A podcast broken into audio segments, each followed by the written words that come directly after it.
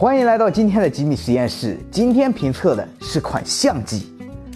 嗯，不是它。今天的主角与其说是个相机，倒不如说是个玩具，因为这个相机是真的好玩。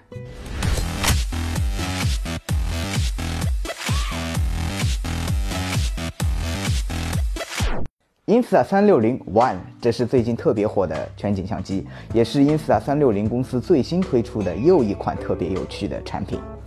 为什么有个又？因为继 Insta 360 Nano 热销全球之后，今天的 One 更像是 Nano 的迭代升级款。One 的包装很酷，从盒子就能够看出这是一款以设计美学为驱动力的产品。拆开盒子，你就可以看到这么一个别致的东西。拔掉外面的保护壳，没错，这个小巧细长的玩意儿就是 Insta 360 One。One 细长的身形上装着两个不对称的镜头，凸起镜头的下面大部分由镜面黑组成，好看，但是容易沾上指纹。说实在，我很喜欢 One 的外形，不过四面圆润的机体在摆放的时候没有比较理想的支撑点，所以一不小心就会划擦到上面的镜头。等等。你把保护壳扔了吗？快去捡回来啊！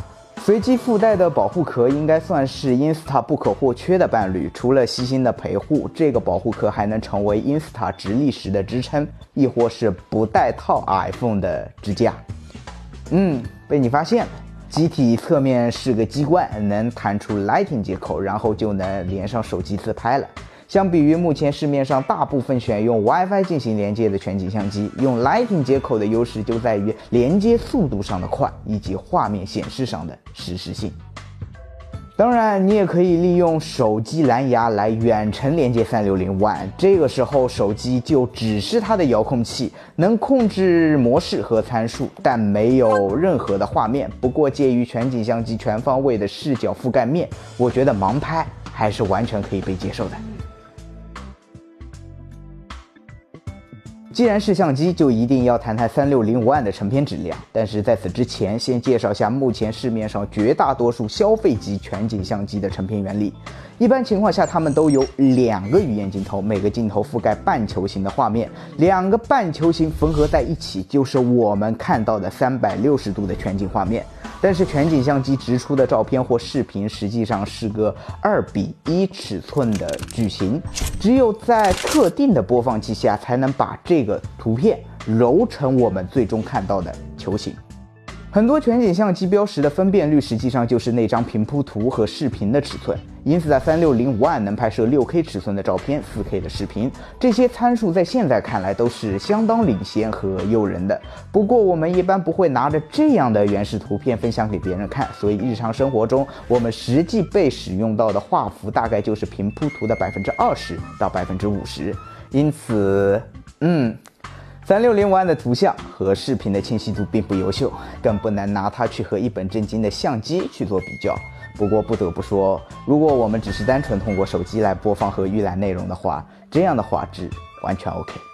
使用层面，手机端有专门的 App，相机该有的功能它基本都有。一般相机没有的功能它也有，就比如 Log 曲线。不过这个 Log 曲线有点诡异。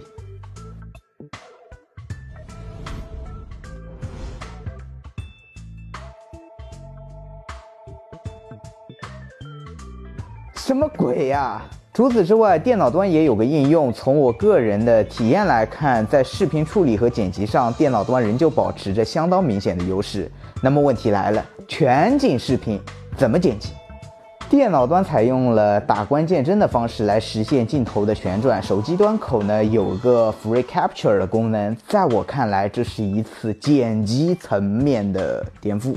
终于有一种剪辑模式能让我们站起来，精神抖擞的做运动。左三，